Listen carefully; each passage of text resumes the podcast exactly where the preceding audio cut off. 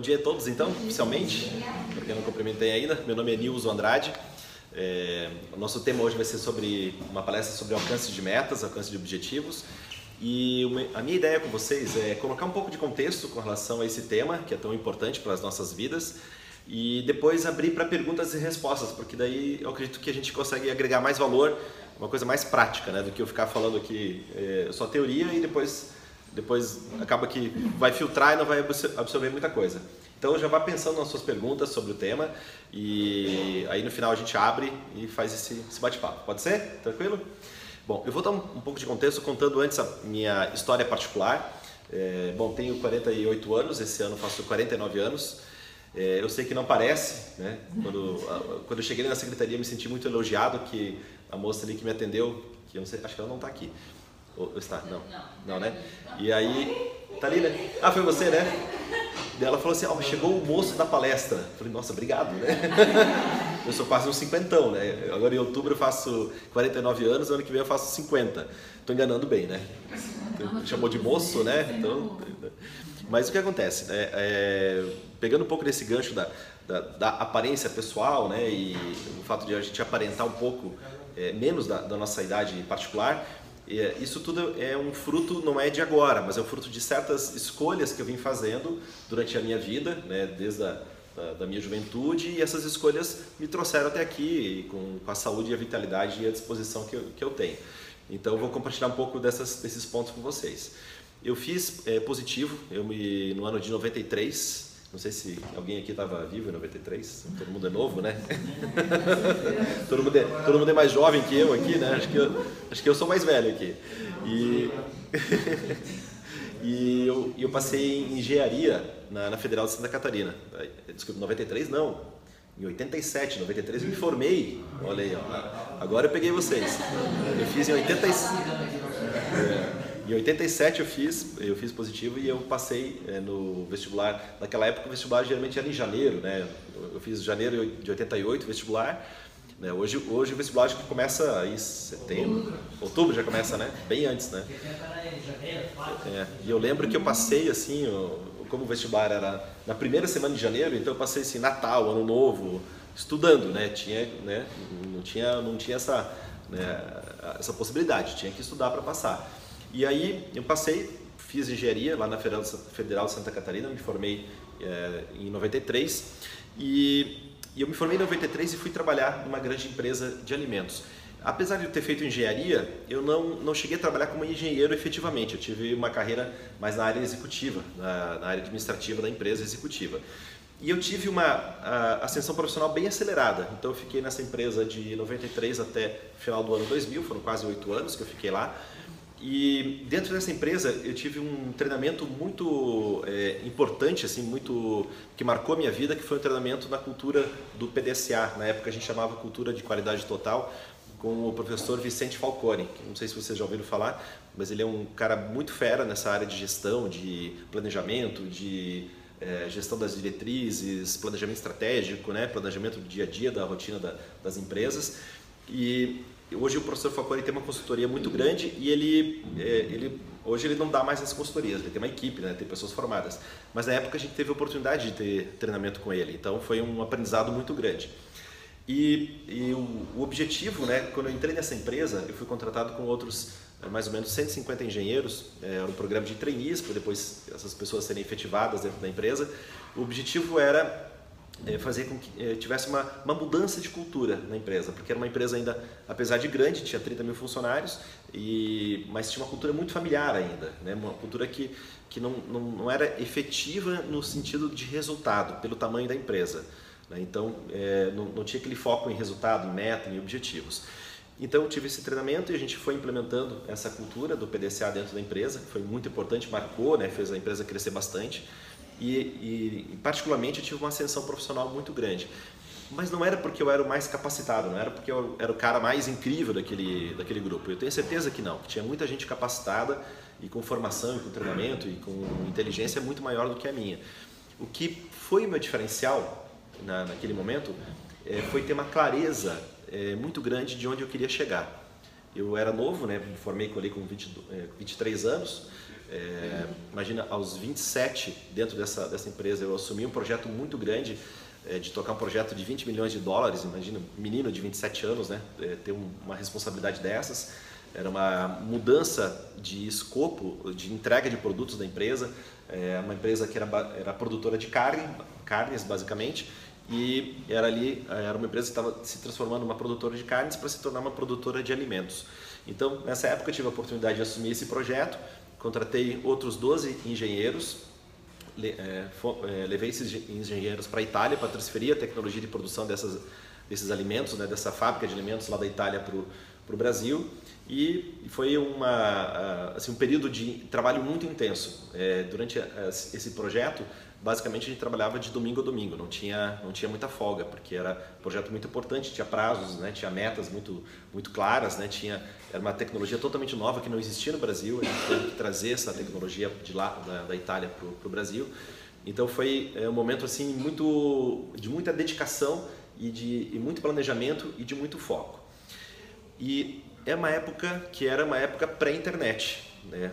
Eu não sei se alguém já acessou internet de escada alguma vez na vida. Alguém já fez isso? É, tamo junto, né? Você sabe o que é o sofrimento do, da internet de escada, como era, né? Você demorava para carregar uma página, demorava cinco minutos, né? Então, era uma época em que o acesso ao conhecimento ele era muito focado na, na, assim, na capacidade de estudo, na capacidade de ir atrás, treinamentos, é, viagens, era, era onde você aprendia as coisas. Hoje, o nosso aprendizado, ele, ele ampliou o escopo. Hoje a gente tem YouTube, a gente tem IGTV, a gente tem podcasts, a gente tem é, é, e-books, a gente é, muito facilmente tem acesso, tem muito mais acesso à informação. A informação está muito mais é, distribuída, está muito mais democrática do que simplesmente ter um livro físico ou ter um curso físico. O universo se ampliou, o universo educativo de aprendizado ele está muito mais amplo. E é um desafio, né, para vocês que trabalham na área de, de educação, esse novo momento. Né? Eu, eu, eu também trabalho na, na, área de educação, eu tenho é, uma escola, então a gente, é uma uma escola de treinamento de adultos, né, que visa gerar mais clareza de tomada de decisão para os adultos, né, para que vocês tenham mais, é, mais de, determinação, mais clareza, mais foco, mais qualidade de vida. Então é um desafio, né? porque hoje essas informações elas estão dissipadas na internet. Elas, elas são, se você for no YouTube, é, você der, fizer uma pergunta lá, como fazer tal coisa, você vai achar alguém que está ensinando aquele, aquele assunto de uma maneira bem, bem efetiva. E fazendo um parênteses, uns, tem mais ou menos uns 8, 9 anos, talvez talvez 8 anos, é, o meu pai comprou, o meu pai tem 75 anos hoje, né? então ele tinha quase 70 anos, 60, 67, 68. E ele comprou o primeiro notebook dele, né? quando ele tinha essa idade. E aí ele fez algum comando lá, alguma coisa, e ele a tela, ao invés de ficar assim na horizontal, ela ficou na vertical. Eu não entendi efetivamente o que aconteceu, mas bom, ficou daquele jeito. E, e aí eu falei assim, pai, eu não sei como é que eu vou. Ele perguntou como é que podia resolver aquilo, e eu falei, não sei como resolver, mas vamos, vamos entrar aqui no YouTube para ver como que funciona, né? Como que se a gente acha alguém que, que ajuda a gente a resolver essa situação. Eu peguei o modelo do notebook e falei, ah, como mudar a posição da tela do notebook tal. E aí ele ficou olhando aquela, eu fazia aquilo, né? Entrei no YouTube, fiz aquilo. Ele ficou, nossa, sério que a gente pode entrar no YouTube, fazer uma pergunta e alguém vai explicar alguma coisa pra gente? E daí eu falei, é, isso é, é, um, é uma fonte de aprendizado hoje em dia, né? E daí ele, daí, daí ajeitei a tela lá para ele, daí ele falou, tá, então eu vou usar o YouTube aqui. Daí a pergunta dele, a primeira pergunta que ele fez no YouTube foi, como aprender latim? Eu falei, cara, como que você colocou esse negócio de aprender latim, né? Quem que se interessa por latim? Daí ele falou assim, é que na minha, quando eu era criança, na minha escola, a gente aprendia latim. Né? Então era muito, era um tempo muito atrás, então o latim era, era presente né, nas escolas. Né? Hoje a gente aprende inglês, aprende espanhol, né, aprende tem essa possibilidade, algumas escolas oferecem francês, mas tinha latim na escola dele quando ele era, era, era criança. E daí ele viu lá um curso introdutório de latim e ele começou a, a reavivar né, esse, essa cultura que ele, que ele gostava de ter quando ele era criança. Então hoje a gente pode ter acesso, né, se você é, colocar no YouTube como é, atingir uma meta, como fazer um planejamento, você vai ter acesso a essas informações. E o meu objetivo aqui é trazer algo que está fora que não está tão é, acessível em termos de conhecimento. Porque se você fizer lá ah, como traçar uma meta, como traçar um plano, você vai achar alguém te explicando isso de uma maneira bem, bem razoável. Então não vai ser novidade eu ensinar isso para vocês. Eu quero ensinar algo que está antes do alcance das metas, que está antes do alcance dos objetivos. E que são três pontos principais que eu vou falar com vocês. Se você digitar no YouTube um vídeo como fazer seu planejamento de vida, você vai achar meu vídeo. É um vídeo que eu ensino, é um vídeo de 18, 18 minutos, que eu ensino como fazer um planejamento de vida, como você pode organizar a sua vida para alcançar suas metas, como você pode então ter lá um detalhamento mais específico, depois você pode dar um YouTube, lá um, procurar no YouTube e achar esse, esse, esse vídeo lá.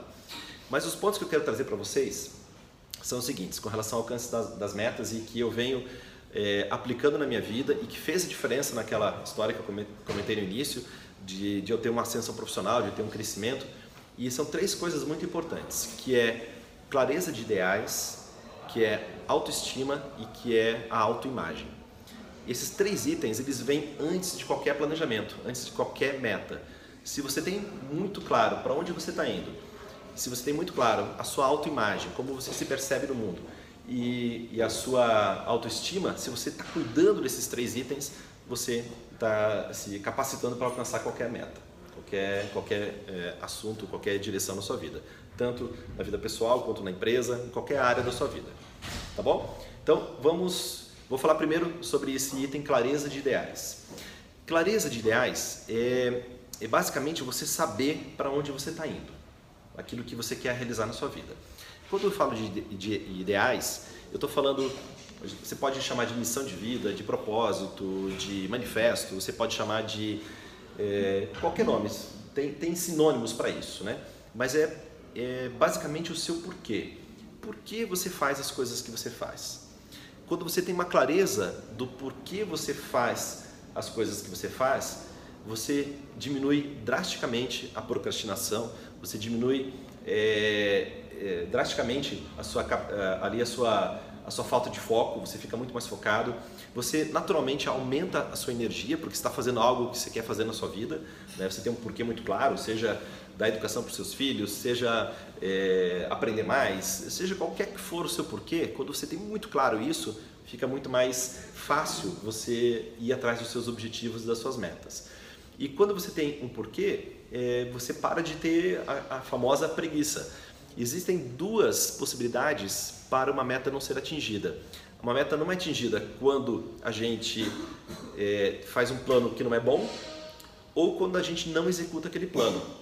Então, digamos que a gente traça uma meta aqui em conjunto, traça um objetivo, vamos fazer tal coisa, vamos fazer tal situação e a gente planeja ali três ou quatro ou cinco ações para alcançar aquele objetivo.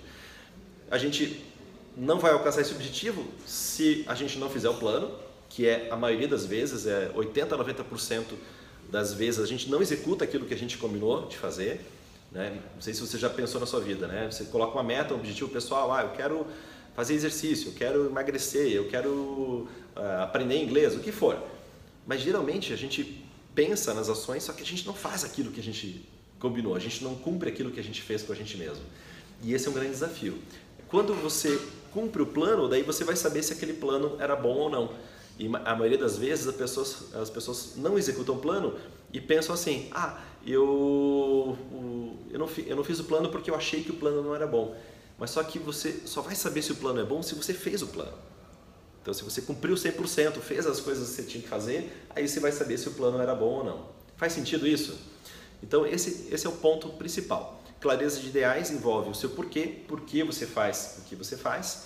E a tarefa de casa que eu sugiro para você é você começar a pensar no seu porquê, se você ainda não tem bem claro o seu porquê, é pensar sobre isso. Né? O meu porquê, o que me move é gerar clareza para a cabeça das pessoas. Então, quando eu estou dando essa palestra aqui para você, eu quero te ajudar a ter clareza né, com relação ao alcance dos objetivos quando eu gravo um podcast, quando eu gravo um vídeo no YouTube, quando eu publico alguma coisa, um texto, né, lá no, no LinkedIn, qualquer área que eu, que eu publique os meus conteúdos, quando eu dou um treinamento, quando eu dou uma aula com as pessoas que fazem consultoria comigo, quando eu treino essas pessoas, o objetivo é gerar clareza, fazer com que a, a mente funcione melhor para que tenha mais clareza e assim consiga alcançar os seus objetivos. Então, tarefa de casa, pensar no seu porquê. Por que você faz o que você faz? Por que você acorda todos os dias e por que você faz aquilo que você deseja, aquilo que está fazendo no seu dia a dia? Dentro da parte de, de é, clareza de ideais, entender, é importante entender quais são os seus valores. Quais são os seus valores pessoais? Quando você tem uma clareza de valores, você começa a viver uma vida mais prazerosa, você começa a viver uma vida mais é, que te dá mais satisfação de ir atrás daquilo que você deseja. Quando eu falo de valores, não é para você fazer uma lista de valores assim, é, uma lista bonita, que é uma, só uma lista bonita. Não, eu estou falando uma coisa que é muito prática. Geralmente, quando a gente fala de valores pessoais, as pessoas é, começam a colocar lá, ah, eu gosto de sentir amor, eu gosto de sentir a família, eu gosto de sentir amizade, e está tudo bem em colocar isso. Mas só que não é uma lista bonita apenas.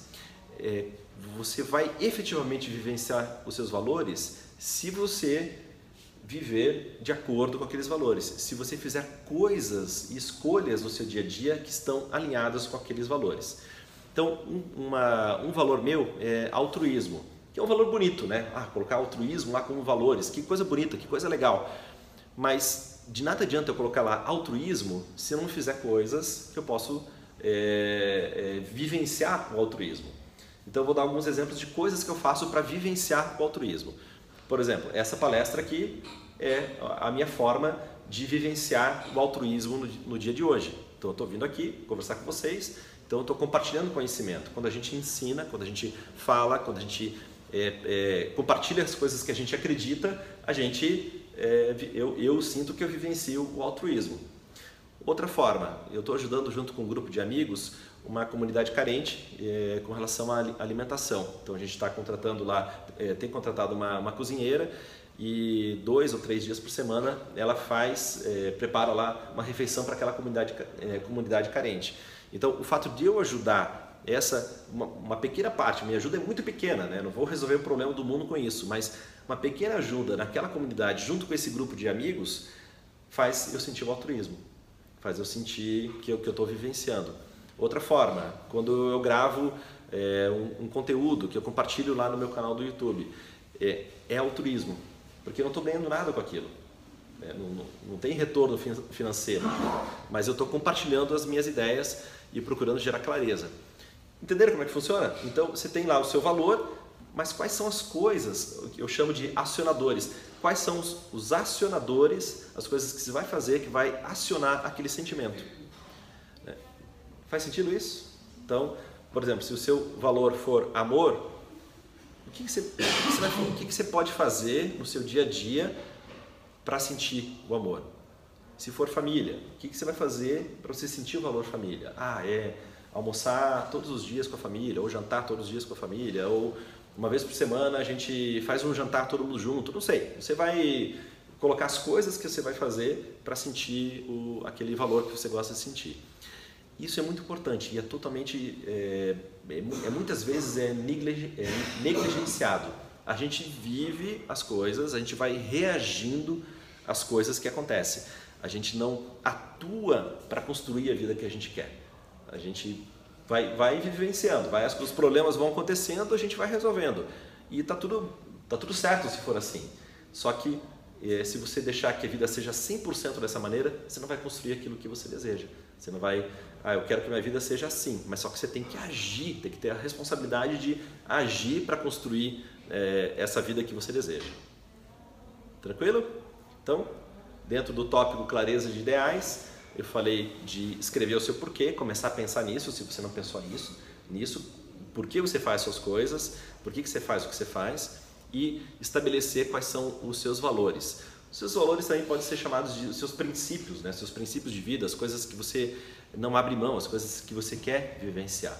E o mais importante, nós vivemos em comunidade, nós somos pessoas que é, que vivem em grupo, né? nós, somos, nós somos gregários, nós, nós somos agregadores, nós temos pessoas à nossa volta.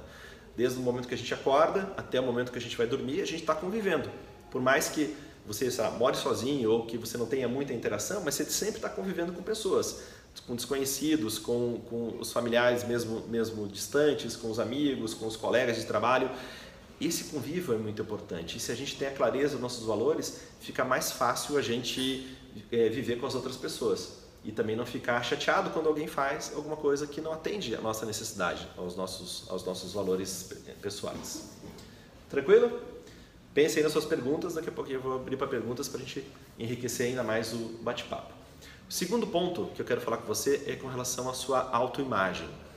Autoimagem é um ponto muito importante com relação ao alcance de metas, porque tendo uma clareza da sua autoimagem, da sua autopercepção, vai ficar mais fácil você caminhar em direção aos seus objetivos.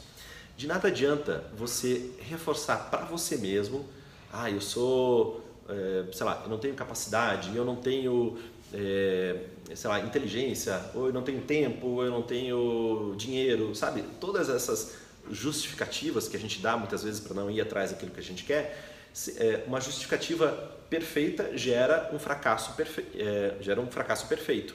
Então, se você tem uma, uma justificativa perfeita para não fazer alguma coisa, pronto, vai, você não vai alcançar aquilo que você quer. Né? Você vai fracassar perfeitamente.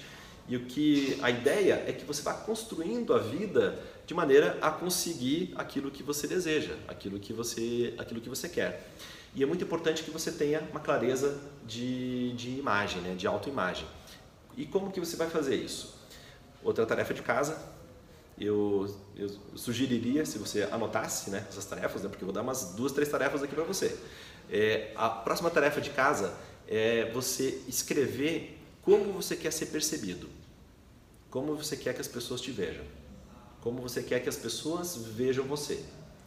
E, e é um parágrafo, um texto, uma, sei lá, tem gente que gosta de escrever mais, tem gente que gosta de escrever menos, tem gente que é mais é, escreve bastante, tem gente que escreve pouco, mas você vai escrever como que você quer ser percebido pelas pessoas. Quer perce ser percebido como uma pessoa sorridente, descontraída, leve, amorosa, é, que tem amizades, não sei. Você vai escrever as suas qualidades, as coisas que você quer perceber. E aí, tendo esse texto escrito, você vai, é, você vai todo dia ler esse texto. Todo dia você vai ler aquilo que você quer que as pessoas percebam em você. Quando a gente faz isso, quando a gente começa a programar o nosso cérebro, quando a gente começa a programar a nossa mente para alcançar, para construir aquilo que a gente quer, naturalmente a gente vai se tornando aquilo. Né? Você já deve ter ouvido eh, falar sobre aquilo que a gente constrói aqui dentro da cabeça é o que acontece do lado externo. Já ouviu falar sobre isso? Então isso é um fato. Nós temos aqui um, um computador, nós temos aqui um equipamento incrível que é o nosso cérebro e tudo que está acontecendo aqui dentro é o que acontece fora. Não acontece muitas vezes de você falar, é, nossa, eu sabia que tal coisa ia acontecer, digamos, uma coisa ruim, né? eu sabia que tal coisa ia acontecer. Aconteceu por quê? Porque primeiro estava aqui. Né? Você programou, você gerou essa, essa, esse pensamento, gerou esse arquétipo e aquilo foi depois para o plano, plano físico. Não aconteceu isso já na sua, na sua vida? De, né? Você, nossa, tal coisa, pum, vai lá e acontece. Se acontece para o lado negativo, pode acontecer para o lado positivo também. Então, eu quero que aconteça tal coisa, eu quero que melhorar nesse sentido, eu quero que as pessoas me percebam dessa maneira, eu quero eh, resolver esse problema, eu quero construir tal coisa. Se você começa a, a programar esse computador, a colocar aqui o software daquilo que você quer ver realizado para o seu futuro, naturalmente aquilo vai acontecer. Só que tem que ter paciência, não é uma coisa que vai acontecer. Ah, então hoje eu escrevi, hoje eu li aquilo que eu quero, e pronto, amanhã vai acontecer. Não é assim. Né? Não é assim. É, eu sempre sugiro para aqueles que são mais impacientes e aqueles que não têm muita paciência é fazer, fazer iogurte em casa ou fazer pão em casa. Não sei se alguém já fez iogurte em casa. Já, já fez? Ou pão? Você colocou lá o iogurte. Vai ficar pronto em, em cinco minutos? Não vai, vai demorar. Vai demorar ali, não, né, tem um tempo, dependendo da temperatura do ambiente, a temperatura ali do leite e tudo mais vai demorar um tempo. Você tem que esperar para ficar pronto. Quem faz pão em casa também, que faz fermentação, também não é na hora. Você tem que preparar, tem que deixar fermentando. Né? Hoje é muito legal porque voltou aquela cultura da fermentação natural, né? de não usar tantos fermentos químicos né? Ou, né? ou biológicos, mas usar um pouco de fermento e deixar o, a massa fermentando durante 24 horas. Então, é, era como era o pão feito na época da minha avó. Minha avó fazia pão assim, era de um dia para o outro, não era na, na, hora que fazia o pão. E mesmo na, quando a massa está fermentada, você vai colocar na, na, forma, vai ter que assar. Então, tem tempo de, de, de forno para aquilo acontecer. Então, a mesma coisa com aquilo que a gente quer realizar na nossa vida. Tem um tempo de forno, tem um tempo de fermentação. Você vai escrever aquilo que você quer, é, ser percebido como você quer que seja a sua percepção, a sua autoimagem, e aí você gradativamente vai fermentando isso, vai agindo, vai tomando ação, e aí vai construindo a vida que você quer. Faz sentido até aqui? Tá vendo que eu estou falando coisas que vêm antes do, da meta, né? Estou falando coisas que vêm antes do objetivo. É uma preparação para você alcançar as metas e depois fazer o planejamento e alcançar aquilo que você deseja. E o terceiro ponto que eu quero compartilhar com vocês é com relação à autoestima. Autoestima é um fator é, desses três, talvez um dos, um dos mais importantes. Porque se você confia em você mesmo, você faz aquilo que você quer realizar, você vai alcançar aquilo que você deseja. Se você tem dúvidas sobre a sua capacidade, se você tem dúvidas sobre é, quem você é, se você tem dúvidas se você pode ou não, é isso que vai acontecer. No medo, quando a gente está é, com medo das coisas, a gente não, a gente hesita e se a gente hesita, a gente não faz. Se você fica todo o tempo com aquela dúvida, será que sim, será que não, será que vou, será que não vou, se você alimenta essa dúvida, você acaba não precipitando aquilo em ação, aquilo em, em realização, em planejamento, metas e objetivos. Então é muito importante você cuidar da sua autoestima. Quanto mais confiança você tiver em você mesmo, mais resultado vai, vai acontecer, mais resultado vai ter a sua vida. Em termos de felicidade, em termos de saúde, em termos de, de realização financeira, de o que você colocar como objetivo ou objetivos na sua vida. Então essa autoestima é muito, é muito importante. A autoestima é muito importante. Sem autoestima ninguém realiza o que, o que, o que realiza. Vocês têm o exemplo do fundador aqui da, da empresa de vocês. Como que ele começou? Vocês sabem a história? Como é que era? Com as apostilas, lembra? Das apostilas, né? que ele foi organizando as apostilas, mimeógrafo, né? né? Tudo mais, e aí foi crescendo as apostilas e depois o, o negócio foi crescendo. Hoje o grupo tem, tem, é, tem é, universidade, tem um parque gráfico gigante, tem é, uma área de tecnologia. Então, começou como? Lá no início, né? com uma coisa muito simples. Será que ele tem autoconfiança? Tinha autoconfiança ou tem autoconfiança ou não? Hoje é, hoje é senador, né? Então imagina só. Então veja, veja só a, a, a capacidade, né? é, para você ir construindo essa vida, você precisa ter autoconfiança. Isso quer dizer que vai ocorrer tudo perfeitamente? Não. Isso quer dizer que você nunca vai ter problemas? Não. Isso é, quer dizer que as pessoas não vão te criticar? Não. Né? Quanto mais você realiza, mais crítica vai ter. Quanto mais você aparece, né? aquela pessoa que levanta a cabeça da, da, sabe, tá todo mundo com a cabeça baixada. Alguém levantou a cabeça, oh, levantou a cabeça, bum, vem ali uma, uma foice para cortar a cabeça fora. Então, é assim, se você deseja fazer o que você quer, se você quer alcançar aquilo, precisa ter autoconfiança e precisa entender que, que, você, vai, que você vai ser atacado. E particularmente hoje a gente está num universo de haters, né? Então se você publica alguma opinião diferente do que a maioria é, do que a maioria é, pensa, você vai ser atacado, né? É, agora um pouquinho antes da aqui do nosso do nosso encontro eu estava respondendo ali uma mensagem no YouTube, eu publiquei um vídeo essa semana falando sobre, sobre o impacto né, da Amazônia, o impacto da pecuária lá na, lá na Amazônia. Bom, está todo mundo agora preocupado, as notícias, etc. Agora é o foco da Amazônia. E, e tem alguns fatores que a gente tem que olhar que estão além da, da, da queimada. Né? Se você pegar os dados de queimada, os dados estão é, atuais eles são menores do que dos anos anteriores. Então tem todo um alarme. E esse alarme vem por quê? Porque tem interesse econômico. Né? O Brasil acabou de fechar um acordo Mercosul é, e Europa. Isso quer dizer que a, nós temos uma fronteira agropecuária muito gigante. Nós podemos impactar é, demais a economia da pecuária e da agricultura na Europa. Aí existem lá, existe, já, já, já se sabe que teve alguns países que se movimentaram para começar a apontar esses problemas para o Brasil e aí a gente agora virou notícia no mundo todo, todo mundo está né, é, preocupado com isso, quando na, na, efetivamente tem um interesse econômico, né? Que as pessoas querem que a gente não se desenvolva. Então a gente tem que ter autoestima, né, como país. e não acreditar nas coisas que estão sendo é, divulgadas. Tem que ir atrás, tem que pesquisar, tem que fazer, tem que fazer o trabalho de casa para entender.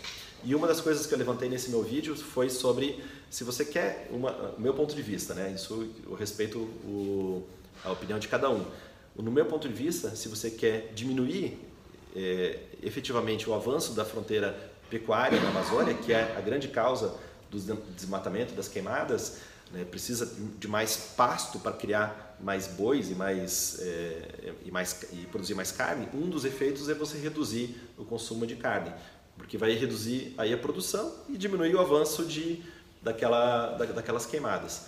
Então aí um um colega que acredito que seja do Rio Grande do Sul falou: Ah, você está aí com esse seu discurso de guri de apartamento, não sei o quê, eu te convido para carnear um boi aqui, não sei o quê, tarará.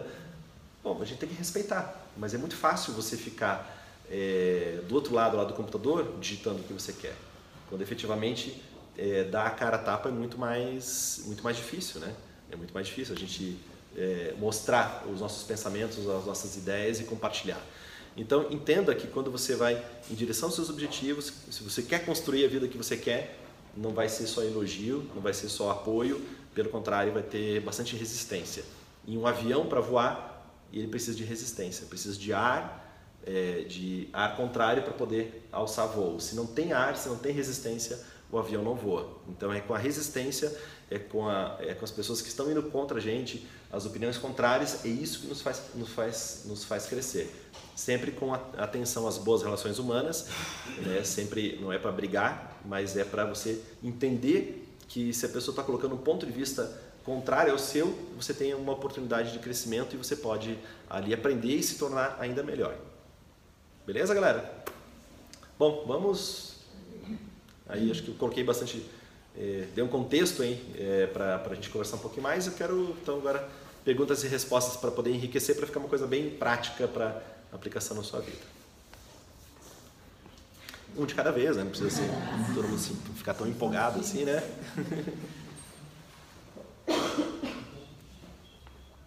Vamos lá.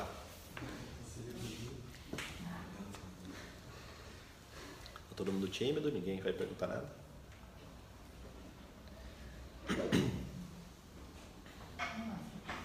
Eu tô, eu tô com a pergunta na cabeça, não estou formulando ela. Vai falando que vem. Vai falando que vem. Eu digo assim, é, é. eu estava pensando aqui quais, quais foram, porque isso é uma, uma reorganização de estilo de vida uhum. para chegar a um ponto desse de, de, ter essa consciência, essa disciplina, essa, uhum. essa organização. Né? É, quanto tempo uma pessoa normal né, tem uhum. a, a, a, passar por esse processo de, de, de mudar o tipo de pensamento, né? quanto o quanto difícil é esse processo ou não, se isso varia de pessoa para pessoa, perfil. A pergunta é quanto tempo demora para mudar pra isso? Para mudar, né? O a, ponto de vista e começar a enxergar a vida desse jeito. Né? A resposta é bem simples, demora uma vida. É. Né? Demora uma vida. Por quê? Porque, é, falando da, da, minha experiência Sim, é, particular, é. eu sempre estou mudando. Uhum.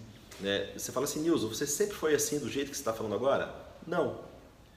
Eu sempre estou em processo de mudança, desde e a gente está sempre em processo de mudança. Sempre a gente nasce, a gente vem aprendendo, a gente vem crescendo, passa pelas experiências, a gente lê um livro, a gente se decepciona, a gente passa pela vida. A gente você vê uma aula, sempre está aprendendo.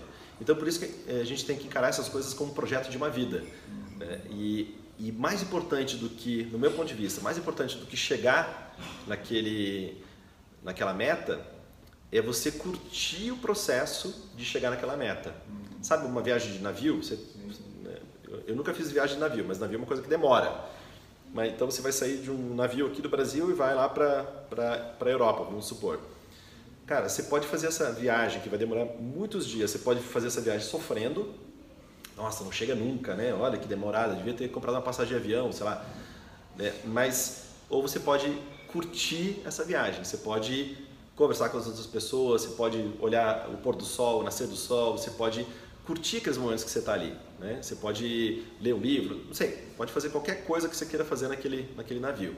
Então eu encaro dessa maneira, é, é curtir a viagem, curtir a jornada, se permitir aprender, né? Ter confiança, ter autoestima, é, ter uma clareza de onde você quer chegar, E aí, se você curtir essa, vai curtindo essa viagem, fica mais fácil. Entender que a vida, a vida demora muitas vezes para a gente aprender, né? Tem coisas que eu hoje eu tô com 48 anos e agora em outubro eu faço 49.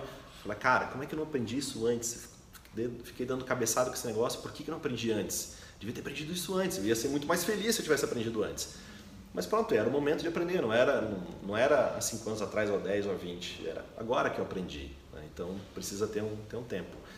A minha meta audaciosa que eu tenho é uma meta de é, causar um impacto de clareza mental, de clareza para as pessoas. Eu quero impactar um bilhão de pessoas no, no mundo. Cara, você fala assim, Nilson, você, você é doido de pensar em impactar a clareza mental de um bilhão. Como é que você vai fazer isso? E eu não sei, eu não tenho plano dia a dia do que eu vou fazer mês a mês. Né? Hoje eu estou falando aqui para vocês, então eu estou causando impacto na cabeça de vocês. Pode gerar coisa positiva ou não, mas a minha meta é essa. E eu não vou ficar frustrado se eu não alcançar, mas eu estou curtindo cada momento de fazer isso. Então eu estou aqui palestrando para vocês, estou curtindo o momento de dar essa palestra. Né? Então fala, Nils, mas você está falando aqui para poucas pessoas. Bom, é o que eu hoje alcanço. Mas quem sabe daqui a um ano, daqui a cinco, daqui a dez, eu não, não alcance um número maior de pessoas. Né? É curtir a jornada. Não vou ficar, não vou ficar decepcionado se eu não alcançar. Mas eu, eu, eu tenho essa meta audaciosa, esse objetivo. E a cada dia tomando uma ação, tomando uma ação, tomando uma ação, todo dia agindo, agindo, agindo, agindo, agindo. Pronto, um dia, quem sabe, a gente chega, chega perto lá. Né? É como se fosse um sonho, né? É uma meta, um sonho. Você, se você limitar ele, você fica limitado. O sonho Exato. Não, não, tem, não tem tamanho, é sonho, né? Você, ou, ou meta, depende de como é. você chamar. Né? Você pode sonhar. Você pode sonhar muito alto, porque Exatamente. o sonho é, é seu. O, o sonho é meu, né? É o mais alto é. Se alguém fala. É, e quando alguém criticar o seu sonho, você pode falar assim, ó, tá aqui um boleto para você pagar aqui, né? Pra mim combina super bem. você criar um hábito 21 dias. É, tem essa. É, tem esse, esse fato de você criar um hábito demora 21 dias. Na prática, eu sinto que demora mais. Demora mais. 21 dias você começa a internalizar mas dependendo do hábito, tem coisa que você demora um dia, tem coisa que você vai demorar às vezes anos. Então depende, depende muito do, do hábito, né? É, é uma regra, digamos, genérica ou média, é válida, mas na prática é diferente. Na prática a gente pode, pode ser que tem coisa que você mude agora. Fala assim, nossa, a partir de hoje, digamos que você não toma 2 litros de água por dia. Mas a partir de hoje eu vou tomar. Pronto, você não demorou 21 dias. Você hoje comprou uma garrafa de 2 litros. Eu estou falando esse exemplo porque o médico falou para mim. Né? Eu fui fazer o exame e ele falou, Nilson, você vai desenvolver... Você vai... É. Não vem na minha palestra, né? Não, mas aí eu já fiz isso. Só que é, no verão eu consigo fazer isso. É. No inverno eu não consigo. É. Lembra da, do que eu falei da, da desculpa perfeita? É fracasso perfeito? É. Né? Né? Então... A água é gelada daí no inverno. Eu tomo mais coisa quente no inverno, é. mas não é água. É. Entende? Então, então o que acontece? Você pode mudar num dia, quando o médico me falou nisso, você tem que tomar dois litros da água, senão você vai ter pedra no rim, e dizem que pedra no rim é uma coisa terrível. E eu falei, cara, eu não quero sentir essa dor. Pronto. Comprei uma garrafa de dois litros, e aí é, enchia, ele falou assim, enche a garrafa de manhã, é, de manhã, à noite tem que estar vazia essa garrafa no, no início eu tinha que empurrar, né? Aquele negócio, né?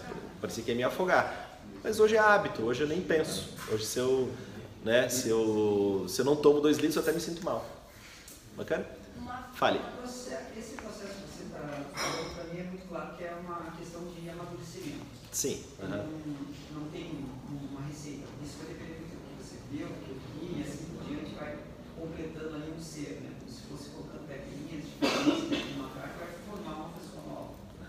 como, como, como fazer, é, como criar, adiantar esse, esse processo de amadurecimento dentro, por exemplo, dos jovens, ou até mesmo da gente, por exemplo, como você, que já tem uma, um pouco mais de idade, viveu um, um processo de crescimento tanto tecnológico de uma forma bem gradativa, né? A uhum. gente viveu dessa forma, né? Tipo, passo cada vez a gente foi vendo a tecnologia crescendo aos poucos. Hoje não. Hoje a tecnologia ela cresce de uma forma exponencial. É, não há mais aquela, aquela linha constante, ela é quase na vertical. Uhum. E como que a gente pode adiantar esse processo de amadurecimento, por exemplo, nos jovens, ou até mesmo adiantar a gente num processo, por exemplo, pô, eu vou levar tanto tempo para amadurecer mais um pouco essa ideia, como, como seria isso? É, a exposição. Quanto mais você se expor aquilo que você quer aprender ou quer desenvolver, mais acelerada vai ser a sua, a sua, o seu aprendizado, a sua, o seu amadurecimento ou sua maturidade. Então, por exemplo, digamos que você tenha um exemplo hipotético, né? Você tem medo de falar em público, que é um medo legítimo e muita gente tem. Né? É poucos, por isso que os professores que vêm aqui na frente, eles são muito valorizados, porque, cara, é difícil estar aqui na frente, imagina com a sala aqui cheia, né? Então, mas se você tem medo de falar público e faz parte do seu sonho falar em público, você tem que começar a se expor aquilo. Começa falando ali para as pessoas que você conhece, daqui a pouco você vai aumentando, aumentando, aumentando, até que você daqui a pouco está falando para um grande público. Então, a exposição acelera. É, o, o nosso aprendizado ele está ele tá depois do medo. Aquilo que a gente quer aprender está depois do medo. O tesouro está depois do medo. Então você tem que ver na sua vida aquilo que você tem medo e enfrentar aquele medo. Aí, ali que vai estar o tesouro. Vocês viram um vídeo do Will Smith falando sobre o salto de paraquedas que ele, que ele fez? Não sei se vocês já viram esse, esse vídeo. Cara, deu, vai lá no YouTube e veja né, Will Smith e salto de paraquedas. Cara, ele, é, é, é bem aquilo. Ele, falou, ele contou né, que ele estava lá com os amigos, e aí bebendo, não sei o quê, no sábado à noite, se não me engano. Todo mundo lá empolgado, feliz, né, alegre, vamos saltar de paraquedas amanhã, vamos, sabe aquelas coisas quando você está bêbado? Aí você fala assim e aí todo mundo vai. E aí combinaram o salto de paraquedas. Aí todo mundo bêbado, beleza, beleza, amanhã, sei lá, tal horário a gente vai se encontrar. Chegou no horário, né, é, daí ele falou assim, né, ele acordou, né, ele estava mais, estava ação, né, Falei, o que, que eu fui fazer, cara? Nossa, que cagaço, né? Fazer esse salto de paraquedas. Foi, né? Ele falou, dei minha palavra, vou. Aí teve uns que desistiram, não sei o que, não, mas eu dei minha palavra, eu vou. Aí ele conta toda lá a história dele se, se equipando, ele entrando no avião, subindo, né, indo lá para lá para até que abre a porta, né, aquela altura. Ele falou, cara, tô aqui, eu tenho que ir. Ele falou que ele estava com medo, aterrador, aterra, é, ele estava com medo terrível né, de, fazer, de fazer isso. Até que ele saltou, né, junto com o instrutor, né, um salto duplo, ele saltou e ele falou que, cara, foi a experiência, a melhor experiência da vida dele. Mas até ele ter feito isso, ele estava com um medo incrível sobre, sobre a situação. Ele estava com medo terrível sobre, sobre o fato. Então, ele, ele cita nesse esse exemplo, cara, eu estava com medo de algo que eu não vivenciei. No momento que eu vivenciei, eu gostei e foi uma das experiências mais incríveis que eu fiz da minha vida. E isso, salto de paraquedas apenas algum exemplo. Mas até você, quando você enfrenta o medo, quando você chega naquela fronteira e você vai além do medo, é ali que está o, te, ali que tá o tesouro, ali que está algo que você pode aprender. Então, é se expor ao medo, exposição, enfrentar e isso vai dar muito, vai dar satisfação, né? Fala, puxa, eu tinha medo, mas eu fui lá, venci isso dá autoconfiança, que tem a ver com a autoestima que eu falei antes, e isso vai dar uma situação bem, uma, uma sensação de vivência e de experiência muito grande. A gente teve uma palestra com o Mapa na quarta-feira. Uhum. O Mapa é, é gerente de marketing, é, formado em biologia também, ele fez uma palestra de hábitos saudáveis pra gente. Uhum. Casou muito bem com a tua hoje. Tá. Ah, que legal. Eu, combinamos, né? Parte, é, foi pro, pro outro lado, né? Mas. É, parte mais mais teórica da formação do hábito. Ah, do hábito, boa. Você já veio junto com uma meta que, que casa bem que casa legal. Bem, assim, que, que, legal. E daí você... combinou, né? A gente foi tudo... Isso aqui foi tudo assim combinado, né? Foi uma, uma, uma sequência. conhece assim. O que mais, galera? O que eu posso contribuir com vocês? Sobre metas financeiras. Boa. Você joga, vamos supor que eu já vi muita gente falando sobre jogar no Excel todos os seus gastos, controlar isso. Qual seria a melhor opção para ah, você ter uma, uma meta financeira no final do ano, uhum. só que no, durante o ano você tem que controlar ele, é, Com certeza. os seus gastos, as suas. Como que você faz o controle Com certeza. Aquilo que não é medido não é gerenciado. Então você tem uma meta financeira, que é poupar tanto, né, ou quer fazer algum projeto, você tem que medir né, se você está indo naquela direção. Então, é, gerenciar os gastos, né? anotar os gastos é importante, é, ter uma meta de, de, de poupança, né? de, de acúmulo é importante. Eu gosto do, bastante do conceito de você se pagar primeiro, né? que é então você tem tanta, tanto de remuneração por mês, você recebeu, aí você pega um tanto e se paga. O que é o se pagar? Coloca lá no seu, na sua poupança, no seu investimento. Aí depois você vai pagar as suas contas, luz, etc., as contas, os boletos que você tem que pagar durante, durante o mês.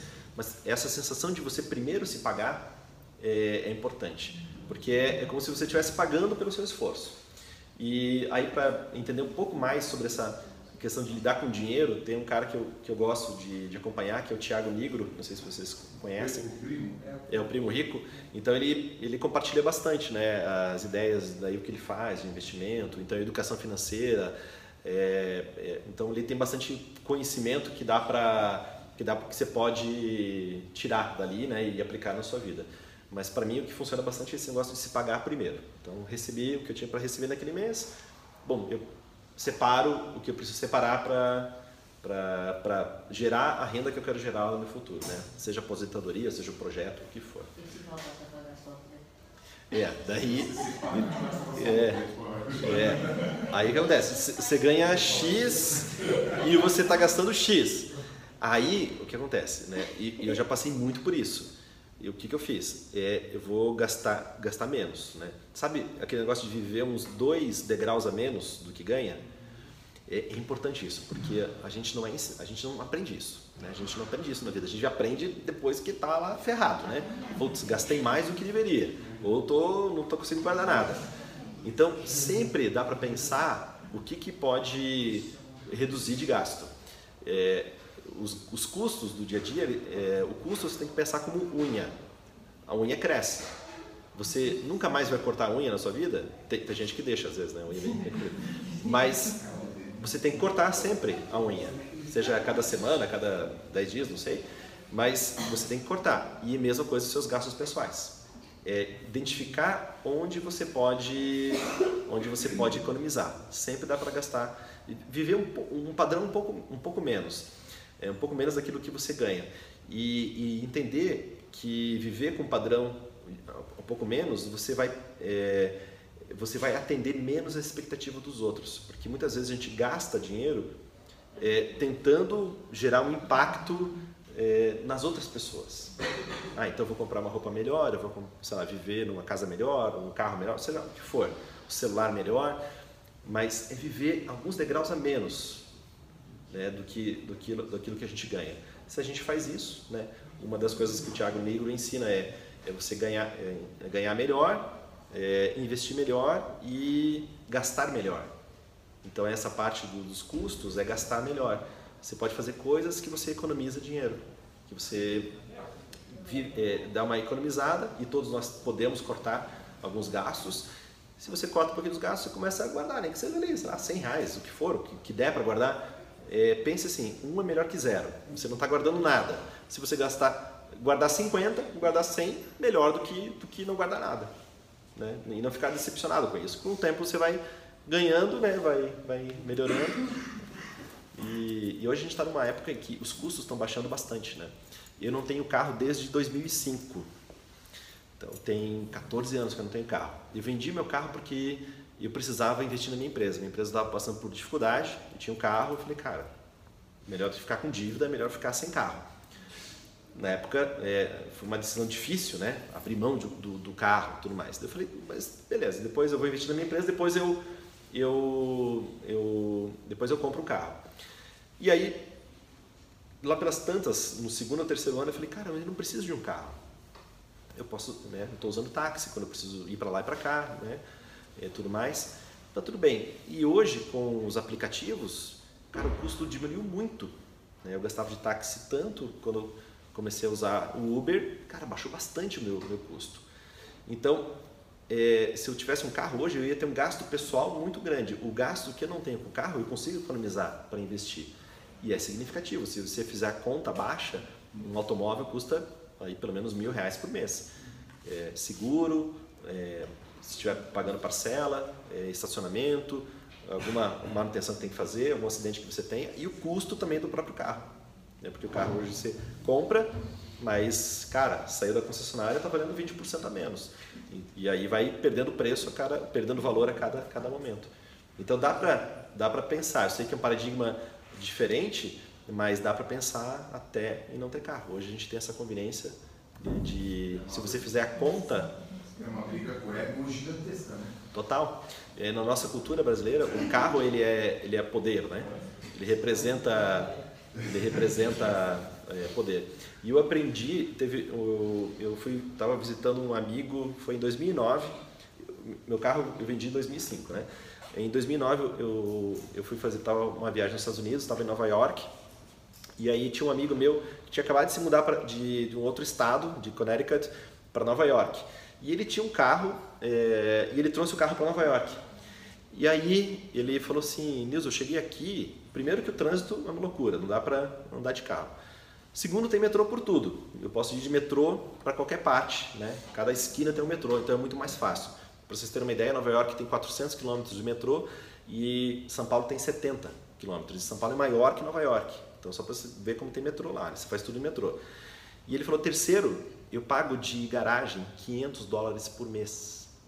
O carro dele valia, valia 6 mil dólares.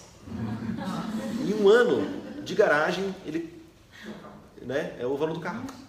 Então, em cidades grandes, né, como Londres, Paris, Tóquio, Nova York, ter um carro é um problema.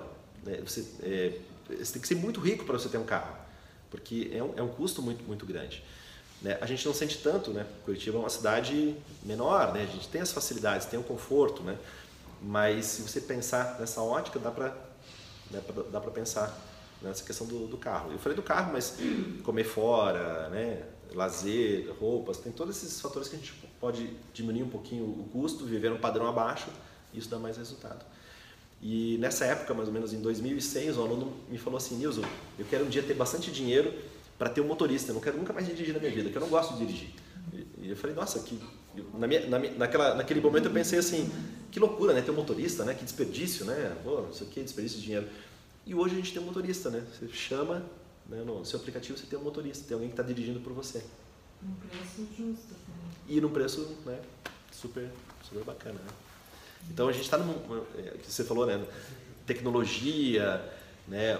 Em São Paulo abriu, é, tem um, app, acho que não chegou em Curitiba ainda, que chama-se é, Singu ou Singu, não sei, que é um app de, de manicures e, e de beleza pessoal. Vocês já ouviram falar? Uhum. É do cara que fez o 99. Ele vendeu o 99 lá para os chineses.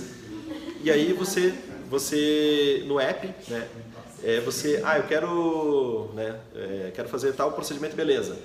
Aí ele acha a pessoa que está, aquele profissional está perto de você e a pessoa pode vir no seu trabalho ou na, na, na sua casa para fazer. Hoje praticamente você acha aplicativos, que você pode, por exemplo, pôr, ah, quero, sei lá, professor de pimbolim. É, você vai achar. Professor de pimbolim no aplicativo perto da sua casa. É, você, você acha o que você quiser. Então é, é muito bacana porque isso, a economia cresce, né? Aquela pessoa que não ia ter tanto acesso, é, agora tem mais acesso a mais clientes, você também tem mais comodidade. Né? Tem, é, tem, um aluno que trabalha em casa e ele mora na mesma quadra da, da minha escola. Ele falou, cara, eu vim, vim aqui porque eu preciso sair de casa. Né? não é nem, não é nem tanto o treinamento, eu quero sair de casa, né? Depois ele acabou gostando do treinamento, né? Por quê? Porque ele trabalha em casa, a empresa que ele trabalha, ele é, ele é programador, a empresa é nos Estados Unidos, então ele fica o dia todo em casa, pede comida em casa, é tudo em casa. Daí ele precisa ter um momento que ele vai fazer coisas fora de casa para poder interagir, senão é, é, o trabalho é em casa. É, é, isso está ficando cada vez mais comum isso, né, devido à tecnologia. É. que mais, galera? A última para a gente encerrar. Pode, fala bem alto que fala bem alto que sabe 50 anos. É.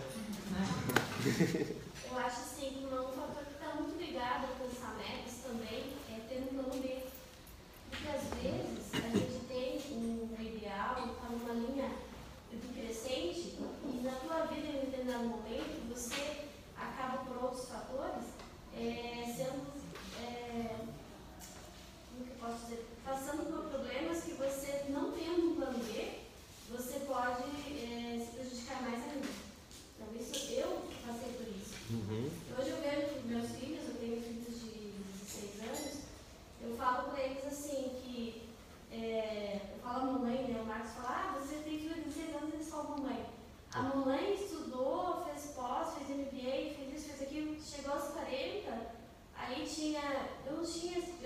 20 anos numa empresa onde eu não tinha um currículo. E eu tive que me deparar numa situação onde é, eu não tinha um plano B. Uhum. Entendeu? Então, nessa hora, eu tive que provar para mim mesma que realmente a gente tem que. Hoje eu falo para os meus filhos, ou para essa geração nova, que tem um plano B. Porque às vezes as metas a gente alcança, mas a gente pode chegar num momento que você tem que é, vir para trás, recuar, Exato, exato. recuar para poder começar de novo. Exatamente. Então, isso é importante, essa geração nova, e é uma coisa que eu vejo que eles não têm a garra que a gente tem. Não generalizando, mas eu tenho primos, assim, de 30 anos, 25. Que moram com os pais. É, É. e que faz um, começa um curso, começa outro, não sabe, começa outro. Os meus têm 16 anos, eu falo, ó, que pula essa geração, porque realmente, É. eu não estou generalizando, mas assim. Claro. É,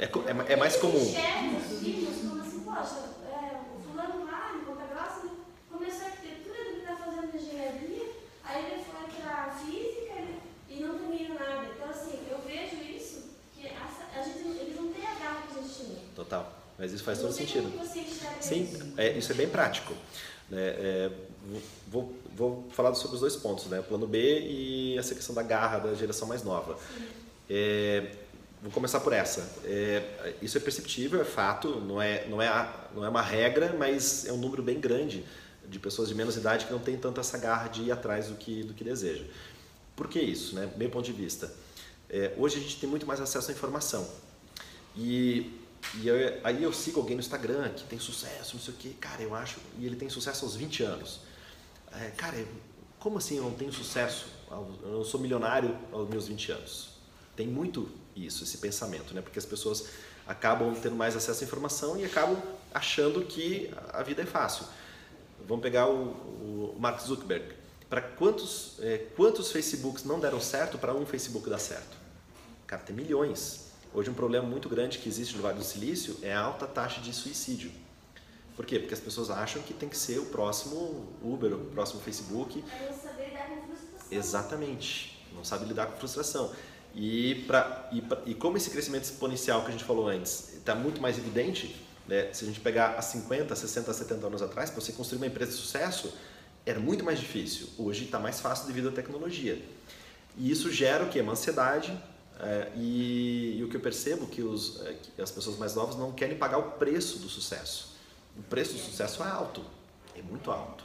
Só que eu acho que tem uma questão também, claro, a questão do sucesso, sim, é, realmente o Instagram, o Facebook, ele só Uhum. coloca cases de sucesso. Uhum. Ninguém fala assim, cara, ninguém, família. ninguém, ninguém fala assim, nossa, cara, eu fali, né?